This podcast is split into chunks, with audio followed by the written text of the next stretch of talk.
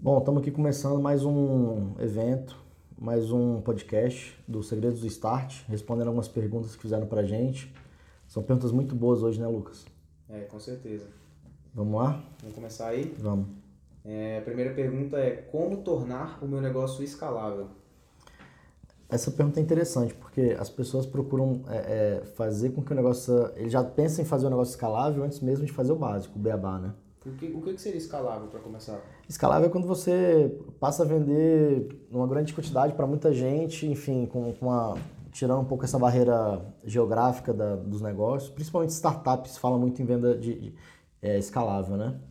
Quando você passa a atingir um público muito maior com um custo fixo relativamente pequeno isso é um modelo escalável de startup. Mas enfim, eu fico vendo muita gente que não faz o básico, não sabe vender o produto que ele tem ali para meia dúzia de pessoas e já está querendo pensar em, em, escalar o um negócio. Então, é, eu acho que tem que fazer o dever de casa e fazer o negócio funcionar para poder replicar e fazer o negócio crescer. Senão, não tem como, não existe nenhum negócio que se tornou escalável sem fazer o, o pequeno ali, o básico, né? Então a ideia é começar pequenininho mesmo, fazer o dever de casa ali pequeno é e expandir aos poucos. É, todas essas grandes empresas aí que a gente vê hoje que são extremamente escaláveis, Uber, Airbnb, todos começaram fazendo um pouquinho ali pequenininho, numa região pequena e depois foram crescer. Legal, então a pessoa ela tem que pensar ainda localmente é. ali, menorzinho, e depois ir se desenvolvendo. É, eu lembro de uma amiga minha que estava querendo abrir uma, uma, uma, loja de doces, ou um quiosque de doces, e ela já estava pensando em ter 100 unidades pelo país, quer dizer, ela já estava pensando em escalar antes mesmo de validar e ter uma primeira, um primeiro quiosque, né? Uhum. Então, a primeira coisa que eu falei, olha, abre e depois vê se você está querendo ter 100 unidades, né? Faz valer o primeiro. É, exatamente. Legal. É, pô, isso aqui é muito legal. É, como fazer um bom pitch para investidores. Primeiro fala o que é o pitch, né? Para quem não sabe, depois como fazer um bom pitch. É, o pitch para investidor é basicamente uma apresentação que você faz para investidores, normalmente para captar dinheiro, né? Se for para investidor, para captação de dinheiro. Então você vai apresentar o seu negócio, você vai vender o seu negócio para um investidor para ver se ele coloca dinheiro, para ver se ele compra a sua ideia, né? É, pode ser em fase de ideia ou pode até ser já quando você já está em fase de tração, já vendendo produto. É, eu acho que basicamente assim, as dicas que eu posso dar é contar uma boa história nesse pitch, é, que seja uma, uma história bem direta, simples, nada de muita, né, muita enrolação. É, e tem algumas informações importantes que precisam ter nesse pitch, que seriam, por exemplo, é, a solução que você está resolvendo, quer dizer, qual é a dor que você está resolvendo, qual é o problema, a sua solução, sua proposta de valor. É, você tem que falar bem sobre a parte de é, concorrência que você tem no mercado hoje a parte de modelo de negócio, como é que você vai ganhar dinheiro com aquilo, qual que é o seu modelo de venda ali de negócio. É, o time, que é muito importante, o time que está trabalhando naquela ideia, naquele produto, naquele serviço, naquele, naquela empresa. Os investidores muitas vezes eles compram é o time, é, isso, é nisso que eles estão investindo. Uhum. Né? É, e tem que também explicar para o investidor o que, que você está querendo dele. Ah, eu quero tanto de dinheiro em troca de tanto, né? Isso, Enfim, já, isso já vai no pitch. Isso já vai no saber... pitch. Ou, ou, eu preciso de tanto para fazer tal coisa, entendeu? Uhum. E aí, claro, isso daí você sempre vai estar aberto para uma negociação, primeiro pedido. Mas só para ele ter, para o investidor ter uma ideia se ele vai precisar investir um milhão, cem mil ou dez milhões. Né? Só para ter uma base. Pitch, ele já pode dar uma já base pode colocar uma base, exatamente. Entendi, legal. Então, basicamente são essas informações que você tem que ter em, em, em qualquer pitch. E aí tem outras coisinhas mais, mas o principal é isso. Uhum.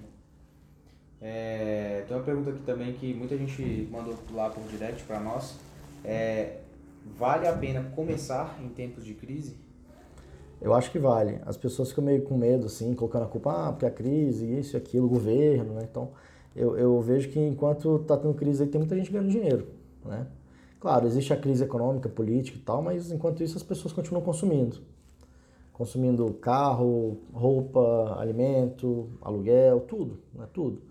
É, o que pode acontecer na crise talvez é que elas reduzam de repente o ticket, né? Em vez de gastar X, vai gastar meio X. Ou às vezes vai procurar um produto de menor qualidade, uma marca menos né, conhecida, mas vai continuar consumindo. Então entender como que a crise está é, tá atuando no mercado, entender o nicho, enfim, qual que é o produto que você vai atuar. Mas com certeza absoluta não precisa esperar a crise passar. E pelo contrário, é na crise que surgem os, os, os grandes negócios, né, os bons negócios. Então a crise não é um. Não, eu não deixar. Não, não é uma barreira, não é um fator de. De, de frear. De, é, de frear não, de jeito nenhum. Tranquilo. Exatamente. É, para quem pretende abrir um negócio, aonde você acha que é melhor buscar informações sobre aquele negócio que a pessoa pretende abrir? Olha, tem vários, vários caminhos, né? É, eventos daquela área, daquele setor, feiras, cursos. Porque aí nesses eventos você acaba conhecendo gente que é da área, você vai começar a se familiarizar, trocar ideia, falar um pouco da sua ideia e você vai receber feedback. É, você pode também visitar os concorrentes, gente que já está atuando na sua cidade ou em outras cidades. Que se você também conhecer o, o, setor de outras cidades, você vai acabar trazendo ideias que, né, que não tem na sua cidade às vezes. Então a minha sugestão é que corra atrás desse tipo de, de, de eventos, enfim, para começar a pesquisar, né? começar, começar a conversar com pessoas, tentar entrar em grupos de WhatsApp daquele setor. Então dessa forma você começa a se familiarizar bastante. E quando, por exemplo, alguém quer abrir um negócio, quando a pessoa te procura, é, é tranquilo? Você conversa, troca ideia, conta as experiências? Sim, geralmente, assim, eu vejo que a maioria das pessoas, assim, os empresários são abertos para conversa, né? Vai ter um outro meio xarope que vai recusar, mas assim, bate na porta das pessoas e vê o máximo que você vai ter ou não, né? Uhum. Eu costumo conversar com as pessoas na medida do possível e tal, ajudar. Mas, mas que, tem gente que nem tenta. É, você acha que assim, a pessoa ela não precisa ter medo de ir lá bater na porta, não, conversar com alguém, não, é. trocar uma ideia? É, o empreendedor tem que ser um pouquinho de cara de pau, não tem jeito, né? Uhum. É, uma pergunta que já engloba um pouquinho com essa daí é como identificar os meus concorrentes? Bom, eu acho que até aproveito um pouco do que eu já, já respondi, né? É estar é, é tá no meio, é visitar também, porque acho, identificar os concorrentes eu acho que não é difícil. Uhum. Acho que a pergunta é mais assim, Talvez é o que eu entendi, né? Identificar o concorrente, você sabe quais são muitas vezes, né? Mas é muito mais como você estuda o concorrente, quer dizer, é bater na porta, consumir o produto dele, conversar com clientes dele, que já consomem aquele tipo de produto. Ou, na verdade, às vezes o cara pode consumir produto de várias empresas concorrentes, né? Uhum. Muitas vezes. Então, conversar com esse cliente para poder entender o que, que ele gosta daquela empresa, o que, que ele não gosta. Para saber o que, que você pode, de repente, se diferenciar quando você for abrir a sua. Então, eu acho que é, é, começar a se infiltrar. Você, seus amigos, você perguntar para os amigos, frequentar a concorrência. Então, você acha que se eu tivesse abrindo uma empresa hoje, eu não precisaria ter medo de bater na porta da concorrência não. lá e perguntar? E até conversar com os donos, os vendedores. Você acha que eu, eu já, não, eu já fiz muito isso. Tudo eu, eu conheço muita gente que faz isso. Bate na porta, conversa com os vendedores, pergunta quanto é que vende. É, é um mito, né? Acho que muita gente acredita que o é. concorrente é, é se for é, Se o concorrente for uma loja de varejo, tem até uma dica que eu dou que é de ir lá comprar um produto pequeno todos os dias de manhã, cedo, quando a loja abre. E aí no cupom fiscal você tem o número de atendimentos entre um dia e outro. O número de cupons fiscais que foram emitidos, né? Uhum. É, se eu não me engano é o CCF. Então você diminui um valor de um dia para o outro. Então se um dia está lá o número 100 nesse CCF, no dia seguinte vai estar 150, você sabe que naquele dia ele fez 50 vendas.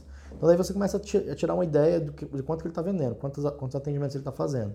Hum, pô, isso é muito legal, né? É. Você dá a pessoa saber quanto que o concorrente está vendendo é muito bom.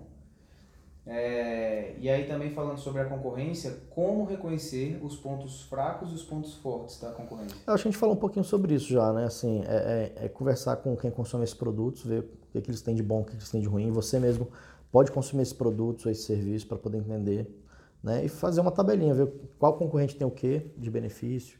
E aí você saber onde é que ele está forte, o que, que ele tem de bom, o que, que ele tem de ruim. Olhar na internet, por exemplo, um Reclame Aqui, pesquisar também no Facebook dele, na página, nos comentários. É, é, aquelas avaliações que tem no Google, no Facebook. Então, você consegue ver o que, que as pessoas estão mais reclamando ali dele, né? Então, você vai conseguir identificar, ou às vezes elogiando, né? Ah, gostei muito disso. Então, você começa a tentar identificar o, o que, que ele tem de forte que ele não tem de, de, de tão forte assim. É, muito, muito se fala do retorno do investimento, né? Como que a pessoa que está abrindo, como é que ela calcula o prazo desse retorno de investimento? Bom, basicamente é o seguinte, você pega o valor que vai ser investido, você vê quanto que a empresa está dando, se já é uma empresa já em funcionamento, ou uma empresa que vai abrir, você estima mais ou menos, ah, vai dar tanto por mês. Uhum. E divide um pelo outro. Então, vamos fazer um exemplo aqui é, 100 mil de investimento, a empresa estima que está dando, vai dar 10 mil reais de, de lucro por mês, uhum. né? Então, você divide 100 mil por 10, então vai dar 10 meses de retorno. Prazo de retorno é de 10 meses. A continha de padaria, de padaria aqui, só para ficar fácil de entender, mas basicamente é isso. Ah, legal. Isso é uma coisa também que pode ser até apresentada para quando você quer buscar investidor, É, você assim. pode apresentar para ele, ó, você vai botar tanto, a nossa estimativa de devolver em tanto tempo, porque vai dar tanto por mês, isso é uma coisa que dá para colocar assim. Né? É, teve uma pergunta que legal, a pessoa ela não quer fazer marketing agora. Pode? O que, que você acha? Eu acho que ela tem que fazer. É, o marketing é fundamental. Eu não consigo enxergar hoje uma empresa funcionando, porque a empresa tem que vender. como é que você traz cliente para vender, né, para comprar esse produto? É, pelo marketing. Então não tem para onde fugir. Seja marketing, marketing tradicional, seja para o é, digital. Eu sou muito a favor de concentrar no digital, né? É, eu falo muito isso aqui, assim, que hoje o melhor custo-benefício realmente é o marketing digital. É, mas assim, ele tem que fazer. Fazer até antes de abrir empresa, muitas vezes, porque você pode usar o marketing digital para validar a sua ideia, para ver se tem uma aceitação no mercado boa ou não. É, então, assim, não, não, vejo como não fazer marketing. Assim, eu não consigo ver uma empresa funcionando sem essa parte. Então, você acha que desde o início, eu comecei hoje minha empresa e desde é, sempre eu tenho que já me preocupar sempre. com isso? Claro, aí no início você vai investir menos, depois vai aumentar, né? Tem que ser proporcional. Mas tem que ter sempre. E é importante o dono saber ou sempre terceirizar? É, a minha, a minha sugestão é que o dono entenda e, se possível, até faça essa parte do marketing digital. É, se ele terceirizar, ele tem que pelo menos entender o que está sendo feito para poder ele é, é, supervisionar, dar dicas e tal, porque ninguém entende melhor do que o negócio que o próprio, o próprio dono da empresa. Então não adianta você contratar uma, uma agência achando que eles vão ser a solução dos seus problemas, porque muitas vezes eles não entendem, não entendem o seu produto, o seu cliente, né? É, então eu acho que o, o dono seria o ideal para fazer essa parte, né? Ou pelo menos comandar essa parte. E... É a minha sugestão. E, e, também uma agência, se você ainda é pequeno, você acaba não tendo dinheiro para pagar uma agência. Uhum. Então você fica naquela, ah, não vou contratar porque não tenho dinheiro, então não faço. Então é melhor você aprender e fazer, fazer mais barato, do que ficar dependendo disso, de uma agência. Então melhor do que esperar ter dinheiro para contratar uma agência, eu começar eu mesmo agora. É, e na internet tem muito, muito lugar que você pode aprender. Então, assim, informação não falta é correr atrás, aprender a fazer cursos, tem muitos cursos também presenciais, online, enfim, é, e que, que você pode aprender rapidinho, rapidinho isso, em poucos, sei lá, poucas semanas ou poucos meses você já começa a, a entender. E para quem está começando também, ou está no início ali, é necessário ter um site na internet? Olha, nem toda empresa precisa de site, na minha opinião. Você pode ter, de repente, só uma presença, uma presença numa rede social e tal. Tem que avaliar. Mas fazer site hoje em dia também, só um site simples, só institucional, é muito simples. Você vai na, nessas plataformas aí, WordPress, enfim, tem várias opções que você pode botar um site muito rápido no ar. Então, assim, faça você mesmo, faça um site rápido. Você tem bancos de imagem onde você pode puxar essas imagens e botar um site falando um pouco da sua empresa. Mas eu acho que o principal é, são as redes sociais hoje, né? E você acha é... que o site também, a pessoa consegue fazer, se eu tivesse abrindo a empresa, eu conseguiria fazer o mesmo Consegue. Também. Se for um site institucional, é muito simples, é só colocar imagem, texto e tal. Tem várias plataformas, por exemplo, o Wix, tem a própria WordPress, enfim, tem, tem várias plataformas que você pode fazer isso muito barato. Se você for fazer um site de vendas, aí você tem, aí não tem para onde fugir, você tem que é, ir para online mesmo, tem que ter uma, uma, plataforma legal. Tem também várias plataformas que a gente já até citou aqui, tem por exemplo a loja integrada, o Wix também faz, faz venda online é, a VTEX. Tem algumas plataformas que você já tem prontas e você só vai lá para parametrizar. Uhum. Mas eu acho que nesse caso aí da pergunta era muito mais assim, o cara já tem, ele tem já uma empresa física, ele quer saber se tem, precisa ter um site na internet, né? Eu acho que não, não necessariamente, eu teria, mas a presença na rede social é fundamental. Tem que ter. Tem que ter. É... Como elaborar um cadastro de clientes? É, depende muito do tipo de empresa, né, Lucas, assim. Se for, por exemplo, uma clínica médica, ele já tem que ter o contato cliente, tá mais fácil. É, e aí você pode centralizar isso no sisteminha, enfim, eu acho que não tem muito mistério. Se você não tiver sistema, faça no Excel mesmo, não se prenda, é, é isso, né? Mas se você não tem, se for um negócio mais difícil de você captar o, o, o contato dele, você tem que dar, dar, alguma coisa em troca. Por exemplo, restaurante. O dono do restaurante, quando ele senta lá na mesa, você não vai chegar lá, ô oh, meu amigo, qual que é o seu telefone, qual que é o seu e-mail? Então você tem que dar meio que um, é, é, é uma troca mesmo. Ah, vou te dar um prêmio, sei lá, preencha aqui, concorra alguma coisa, ou ganhe uma sobremesa e cadastre. Então, na sua próxima visita, ganhe 10% na conta. E você acha que ter esse cadastro ele é muito importante? É muito importante, é assim, fundamental, é uma coisa que eu vejo que as empresas não aproveitam, não fazem, porque você passa a ter um contato direto com esse cliente. Então você pode, quando tiver um novo produto, fazer, mandar uma oferta. Você pode lembrar que você existe de vez em quando, sei lá, cada 15 dias também não pode ficar um negócio chato. É, outro dia eu fiz um vídeo sobre isso, as pessoas é, falaram muito, ah, mas e o spam, spam, spam? Você tem, que ter, você tem que se relacionar com o seu cliente, não é ficar mandando spam aleatoriamente sem o cara querer também. Uhum. E sempre dá a opção do cara sair, se ele não quiser, sai, não tem problema não. É, mas assim, é muito importante você ter esse contato dele, e-mail e celular, se for possível os dois. E o cadastro, então, a pessoa não tem que se prender ao sistema. Não, sistema de menos. é, é caro, é muito mais você focar em captar esse contato, né? E aí, claro, não é só captar e deixar guardado lá, é saber usar. Então, WhatsApp, você pode mandar mensagens, SMS, você pode jogar essa base no Facebook para poder impactar ele lá no, no Facebook com um anúncio. Então, é um cliente que já, já te conhece, já te consome, Então você consegue falar, ó, oh, estou aqui, estou aqui. Você fica lembrando ele. Se você jogar esse cadastro na, na, no Facebook. Uhum. É, aqui já é também para pessoas que pensam em ter um negócio mais tradicional, é, como escolher o melhor ponto comercial? É, para negócio físico assim, varejo e tudo mais, é fundamental a escolha do ponto, né? É, eu dou algumas dicas. Se for coisa, é, depende muito do, do, tipo de negócio. Se for coisa que é, é, você tem que saber diferenciar primeiro destino e passagem. Vou te dar um exemplo: café. Você vai abrir um café. O café, geralmente, você tem que ter gente passando na frente, circulando ali em volta. Então é um ponto de passagem, não é um ponto de destino. O cara não vai sair de um lado da cidade para ir no outro lado da cidade para consumir um café. Pode até ter, mas vai ser meia dúzia de clientes. A maioria vai estar ali em volta do, do ponto. Então, nesse caso, é, é, diferente, por exemplo, de um restaurante chique, que você tem que, você atravessa esse programa de ir lá, você atravessa a cidade para poder ir lá. Então você tem que avaliar essas coisas, mas aí principalmente é ver é, se tem essa circulação de pessoas, até é quantificar a quantidade de carros que passam na frente ou de pessoas que andam ali. Se o seu ponto for de passagem, isso é muito relevante. É, entender a vizinhança, ver se de repente ali à noite não é um lugar de, sei lá, tráfico de drogas, ou se tem é, um puteiro, ou coisa do tipo. É, a parte de acessibilidade, tem, o ponto tem que ser acessível para as pessoas, não adianta você botar um negócio lá em cima do morro, super difícil de, de, acessar, ou que tem escada, ou que é escondido no subsolo. A visibilidade dele também, além da acessibilidade, você tem que pensar na visibilidade dele é, para a rua, porque se ele é mais visível, ele com certeza vai te fazer, vai te ajudar a vender mais, vira um outdoor, né? Uhum. É, e a energia do, do ponto, que é isso que eu falei, assim, você entender ali a vizinhança, saber o que, que se passa ali, quem, o que, que já teve ali em volta, como é que o comércio em volta está vendendo, se está bom, se não está, se o pessoal está tá satisfeito. É entender isso, né? E como é que você acha que a gente consegue é, procurar em algum lugar, quantificar quantas pessoas passam por ali? Como é que a gente vai descobrir quantas pessoas passam por ali? Tem, tem, alguns, tem alguns aplicativos que, que dá para a gente contratar, que são relativamente caros, mas tem, tipo, por, por exemplo, o Geofusion.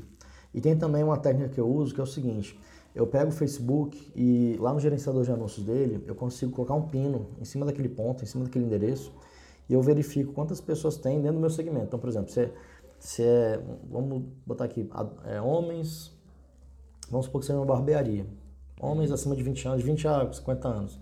Eu coloco lá, boto um pino e vejo quantas pessoas tem que usam Facebook e Instagram naquela região. Então, me dá um número aproximado. Estimativa. Uma né? estimativa. Ah, que legal. Pelo Facebook, isso é, essa ferramenta é gratuita mesmo. Gratuita é o gerenciador de anúncios. Se você tiver uma página no Facebook, se você não tiver, é só criar. Cria a página, cria lá a conta de anúncios e aí você consegue gratuitamente fazer esse tipo de análise. Então você bota o pino, aí você pode botar, enfim, até se a pessoa, o comportamento dela lá, o interesse dela, ah, tem interesse por comida japonesa. Aí você vai ver em volta ali quem tem interesse por aquele produto, bota o pino e ele te dá quantas pessoas têm aquele tipo de interesse é, naquela região. Bem específico. Bem assim. específico. Ah, legal. Essa é uma técnica muito boa então para quem é, quer muito. escolher ponto, né? É, isso daí não é usado para pontos, é meio que um, uma forma que eu descobri assim que eu faço, mas que funciona bem para você identificar. Bacana. É, tem muita gente também, quando tem alguma ideia e acha que a ideia é muito boa, ela fica com medo de compartilhar aquela ideia, com medo é de contar para os outros. E Sim, a pergunta é, você acha que a pessoa deve compartilhar as ideias dela quando deve. ela tem uma ideia de negócio? É, esse medo é muito, eu vejo que é muito comum, né? E eu falo para todo mundo, não esconda a ideia. Primeiro porque a ideia não vale nada. Imagina, ah, eu tive a ideia aqui de criar um novo McDonald's. Tá, não, é difícil copiar isso, né? A ideia realmente não vale nada. É, eu fico vendo, por exemplo, Google e Facebook não foram os primeiros a terem a ideia de, de abrir um, um procurador de sites e nem uma rede social. Já existiam essas ideias antes. Então, assim, é, é, quanto mais você divulgar essa ideia, mais ela vai se concretizando. Então, você conversa com pessoas do seu relacionamento. Às vezes, pô, você tem um amigo que tem uma agência de publicidade. Você fala, pô, tô, abrir, tô pensando em abrir um negócio. Meu negócio é esse. O que, que você acha? Ele vai, ele vai dar o ponto de vista dele como publicitário. Aí tem um amigo seu do setor, ou então um amigo de um amigo que você pode chegar nele através do seu amigo. Então você vai contando essa ideia, as pessoas vão te dando feedback, vão falar, ah, fala com não sei quem, aí vai abrindo portas. Ah, vai não sei aonde, ah, vai ter um evento não sei aonde. Então, isso daí, e outra, quando você começa a falar para as pessoas, isso daí vai concretizando também na sua cabeça, vai sedimentando. Então passa a ficar mais real o negócio. Então, mais uma vez, voltando naquilo, o cara que quer empreender tá lá com a ideia, de novo tem que ser um pouco um cara de pau, cara de, de, novo pau, tem que ir lá atrás, ligar, perguntar é. pros outros. É. O, cara, o empreendedor que é cara de pau, com certeza ele está na frente. Ele tem alguns algumas vantagens. O cara de pau é um, um bom, uma boa característica Exatamente, de boa, é, exato. E aí ele pode ir lá, então, você acha que sem medo, o cara sem que está escutando isso aqui agora, que está assistindo a gente, você acha que ele pode sair daqui com a ideia dele, contar pro vizinho, contar pode. pro cara lá no final, na rua? Mas, ó, a ideia vai acontecer em, sei lá, pouquíssimas vezes, enfim, eu acho que é melhor você não ter esse medo e, e sentar a ficha. É, então acho que pra quem tá ouvindo aí, ó, compartilha a ideia, já liga agora, depois terminar de ouvir isso aqui, liga lá pro Já. vizinho, Exatamente. telefone pro vizinho, conta a ideia. É. É, outra pergunta também que as pessoas têm muito é como que a pessoa ela pode negociar com os fornecedores? É, se ela já tiver empresa, ou pode até ser sem empresa mesmo, ela pode pesquisar preços com todos e na hora de, de, de você ligar para o fornecedor para negociar mesmo. Né? Primeiro você pergunta preço e tal, sem negociar, mas depois você pode sentar e saber mais ou menos qual é o preço que as empresas fornecedoras fazem. Então isso daí facilita na negociação, né? É, eu acho também assim, volume, quanto, quanto mais você compra, mais também você tem condições de negociar. E o prazo. Então, se você está pagando à vista, você vai ter um tipo de negociação, a prazo você vai ter outro. Se você está comprando 100 mil unidades, é diferente de você estar comprando 10, 10 unidades. Então, assim, você tem que estudar um pouco isso, saber se você consegue ter, é, comprar em quantidade maior para poder pagar menos, ou se não tem condições, você vai comprar menos, mas tentar pagar no prazo menor para poder pagar um preço melhor. Então tem essas coisinhas que você vai ter que entender. Mas eu acho que o principal é isso, entender quais são os fornecedores. Eu sempre, sempre, sempre, para os meus negócios, estou precisando de novos fornecedores, novas possibilidades de, de fornecedores dos, dos insumos. Porque aí eu consigo negociar preço com que eu tenho mais relacionamento. Outra coisa bacana também é, é o relacionamento que você tem com o fornecedor. Eu gosto de ter relacionamentos mais de, é, é, com fornecedor de longo prazo. Porque é, mesmo que surja um fornecedor com preço mais barato, você pode chegar para ele depois e falar, olha, o fulaninho lá está vendendo mais barato, vamos negociar aqui. Ele não vai querer te perder, porque ele sabe que você é um bom pagador, que você está ali com ele há muito tempo, né, que você indica ele. Então esse relacionamento com o fornecedor também ajuda muito na negociação. E, mas aí, pra- por exemplo, para quem já tá, quem tá começando, você acha que é melhor a pessoa esperar um pouquinho mais, juntar um, um dinheirinho e comprar um maior volume, ou ela começa Não. agora comprando um pouquinho? Eu acho que, eu acho que quem está começando é melhor menos? diminuir o mínimo, o máximo possível o risco, então com- comprar pouco, mesmo que seja mais caro. Porque nesse momento inicial, o importante é ele validar a ideia, mesmo que ele não ganhe dinheiro. Uhum. é, muitas vezes você vai ganhar no volume só, então você tem que validar com pouco volume. Então não vai ganhar dinheiro no iníciozinho. Uhum. Você vai fazer um produto muito mais caro para fazer uma unidade ou 10 unidades. Para quando você entender que tem mercado, você vai fazer 100 unidades, mil unidades, aí você vai ganhar dinheiro. Então, para quem está começando, não se importar nesse momento em começar comprando mil Não, unidades de uma não. vez, porque não vale a pena. Não, uma furada. Ah, legal. E, e aí, como a gente estava falando de negociar com fornecedores, tem muita gente, e acredito até que a maioria, tem muito problema para negociar, às vezes para conversar, para chegar e sentar numa reunião para negociar com o fornecedor. Para aquele cara que ele quer empreender, tem muita vontade, só que ele não se sente seguro e não sabe negociar. O que, que- que, esse cara, o que, que essa mulher ela tem que fazer? É, eu acho que a primeira coisa é entender que a gente passa o dia inteiro negociando de alguma forma, às vezes sem nem perceber, né? Então, às vezes você negocia com sua esposa, com seu marido, com seu filho, você está ali negociando coisas do dia a dia. Então, começar a perceber isso. É, na hora de você fazer qualquer tipo de negociação, você tem que entender bem o que, que você está negociando, o produto ou o serviço, o que, que você está negociando ali, para poder você ter argumento na hora de negociar, né? É, entender também os concorrentes, como a gente estava falando, né, de entender o que está sendo oferecido no mercado para também ter mais argumento. Na hora de negociar, é bom você ser um bom ouvinte, você escutar melhor o que, que o cara está falando para poder. Eu, eu sempre acho que você falar menos e escutar mais é, é mais vantajoso na- nesse tipo de negociação. Né? É, é importante você tirar a emoção da negociação, porque a emoção ela pode é, te levar a decisões erradas, que depois você vai se arrepender. Então, ser o mais frio possível. Né? Entender muito esse negócio do ganha-ganha, que nem sempre numa negociação, para eu ganhar, você tem que perder. E as pessoas às vezes não entendem isso. Elas acham que, né, se ganha uma parte, a outra tem que perder. Não. Eu acho que dá para os dois ganharem, né? Ah, A negociação boa tem que ser boa para os dois lados. E tem que ter algumas técnicas também de conexão com o cliente, o rapport. Você tem que entender. Você começa, a, por exemplo, numa conversa inicial, antes de você- entrar na negociação mesmo, você pode começar a entender o cara, conversar, ver o que que você tem em comum com a pessoa, porque às vezes gera essa conexão com a pessoa, sabe? É, entrar sempre numa negociação sabendo até onde você pode ceder. Uhum. É importante você ter esse limite, ó, tô entrando aqui, mas eu posso só até aqui. Então você já vai com esse número na cabeça. E sempre tem um plano B e C. Porque se, geralmente você entra na negociação para negociar o plano A. Aí nunca dá certo, você vai pro B e C, entendeu? Então se você já não tiver isso planejado antes de entrar na reunião, você, você é, é, pego de surpresa ali na hora. Mas você acha assim, quem, quem tem esse medo, esse receio de negociar, Você acha que tem que ir treinando isso? Tem que treinar, é, não. Negociação é treinamento, tudo na vida, né? Tem que. Eu acho que é meter a cara. A vocação, não. ela pode ir fazendo. Pode é isso que eu falei. Você negocia o dia inteiro com, né, com várias coisas. E às vezes nem percebe. E às vezes você não percebe. Então no final das contas você já sabe negociar. É só. E mais você uma pode, vez, o empreendedor tem que ser cara de pau. Tem que ser cara de pau. e assim, eu acho que quanto mais você for treinando isso, mais você vai ficar melhor, né? Entendi. Então a pessoa ela, realmente ela tem que se forçar se a forçar. negociar mais é, Tem, tem muita informação também na internet, livros, cursos tal, para se você quiser realmente focar no aprendizado de negociação. Tô, tô dando aqui só algumas dicas, né?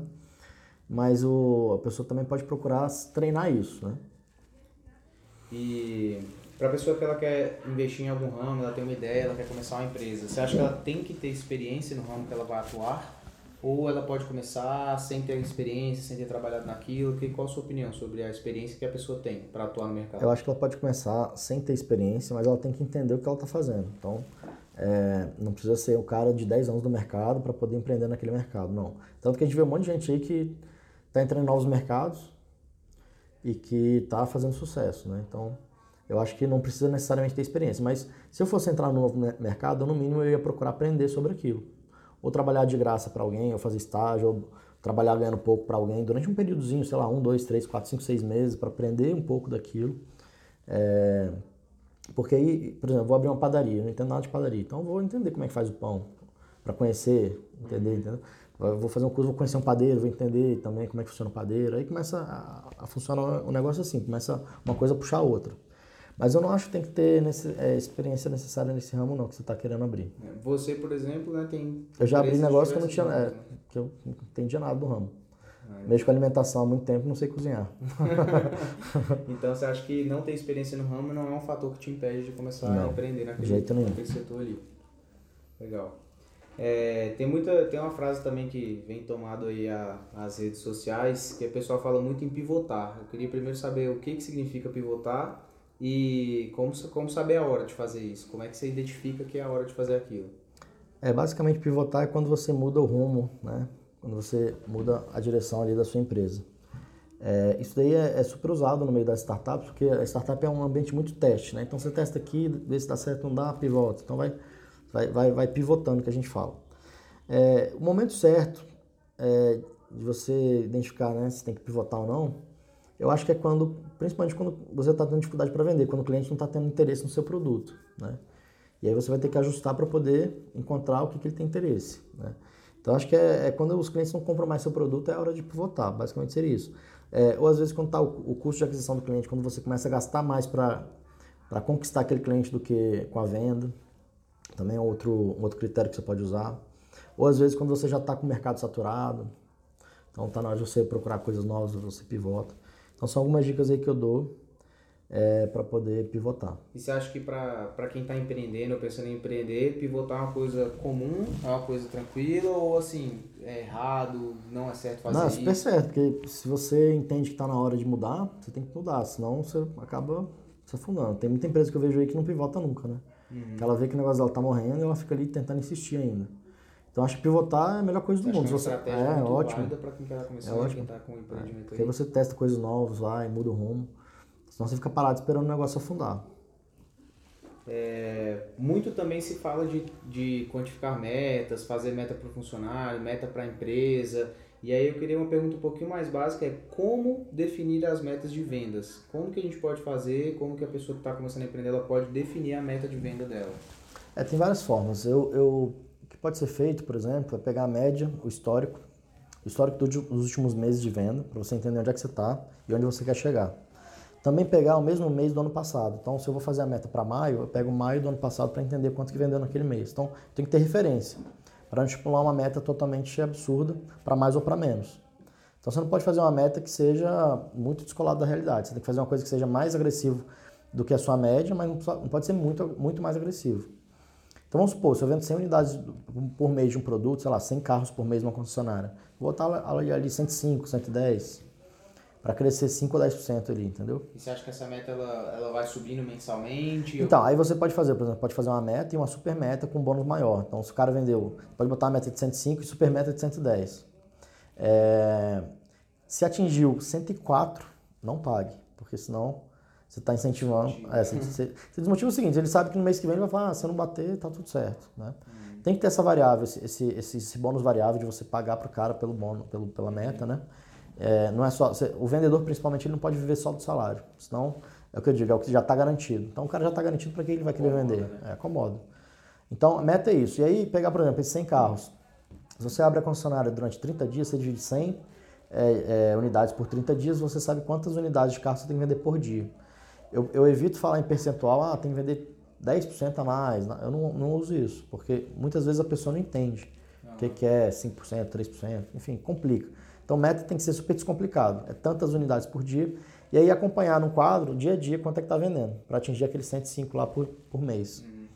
É, porque ele sabe que se ele vendeu 5 no dia, 3 no outro, 10 no outro, ele sabe quanto é que ele tem que vender a mais para poder atingir os 105 lá no final do dia, no mês. Uhum. Porque senão você chega no, no, final do mês vendeu só 100 e fala, ih, putz, como é que você vai corrigir? É. Então você tem que saber e, e fazer esse acompanhamento. E a empresa tem que providenciar isso, jogar no quadro na parede para todo mundo ver.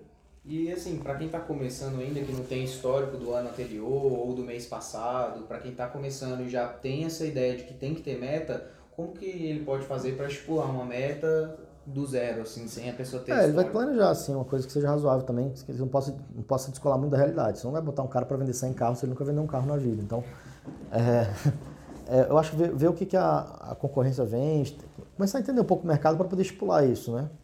Mas começar, mesmo que erre no primeiro, no, sei lá, na primeira meta do primeiro mês, do segundo mês e tal, você vai depois corrigindo.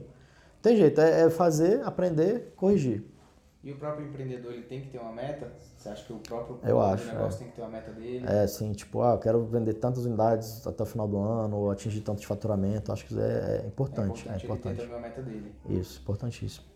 É, tem muita gente também, uma coisa que a gente já até falou algumas vezes aqui, é, tem muita gente que fica muito ainda naquele planejamento, a pessoa planeja, planeja, planeja é. E nunca parte para ação, né? A pessoa tá afim de abrir a empresa dela, ela já fez todas as pesquisas, plano de negócio, tudo e ainda não botou a mão na massa. Como que a pessoa pode identificar a hora de sair do planejamento e botar a mão na massa? É, eu vejo muita gente fazendo isso. Planeja, planeja, planeja, aprende, aprende, aprende, tenta, tenta, tenta. Tipo, pensa, pensa, pensa e não, não age, né? É, e eu digo que nem o planejamento vai aguentar o plano de batalha. Então, na verdade, você vai planejar tudo nos detalhes. Quando você for realmente executar, vai mudar tudo. Então, é começar, cara. É assim, tentar começar o quanto antes. Planejar menos. Eu acho que tem que ter um plano. Não é para não ter plano, não. É para ter um plano. Mas planejar menos, se apegar menos a isso.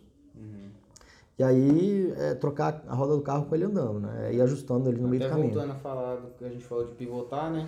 Vai pivotando na medida, é, na medida, um na medida que for, é, na medida que for necessário, você vai pivotando, vai ajustando. Então a pessoa ela tem realmente que planejar um pouquinho, mas não, não ficar para sempre planejando ali, é. sempre. Eu conheço muita gente que fica a vida inteira planejando e não faz nada. Não, não faz nada. então, para quem está escutando isso aqui, planejou um pouquinho, é. desculpa. O planejamento nunca vai ser perfeito, a verdade é essa. Então não adianta tentar é, saber dos mínimos detalhes, o que vai acontecer e tal. Não, é, é você só vai aprender mesmo, ver o que está acontecendo quando você botar a mão na massa, executar. Você, você passou por muito isso, por exemplo, na Nutrifresh, você planejou alguma coisa, teve que mudar, Sempre, teve que Não, não existe, eu nunca vi um planejamento que fala assim, nossa, foi tudo conforme planejado. Isso não existe. Lá na Nutrifresh mesmo você já teve que mexer várias vezes, coisas, planejou A e teve que fazer B, várias C, vezes. D. Você vai descobrir lá na hora, quando você estiver fazendo. Não a pessoa não precisa ter medo, então não. não. A pessoa fez o planejamento dela lá, tá ok. É, o medo sempre vai existir, né? Eu acho mas que ela tem que fugir, mas ela tem que ir com medo mesmo. Legal.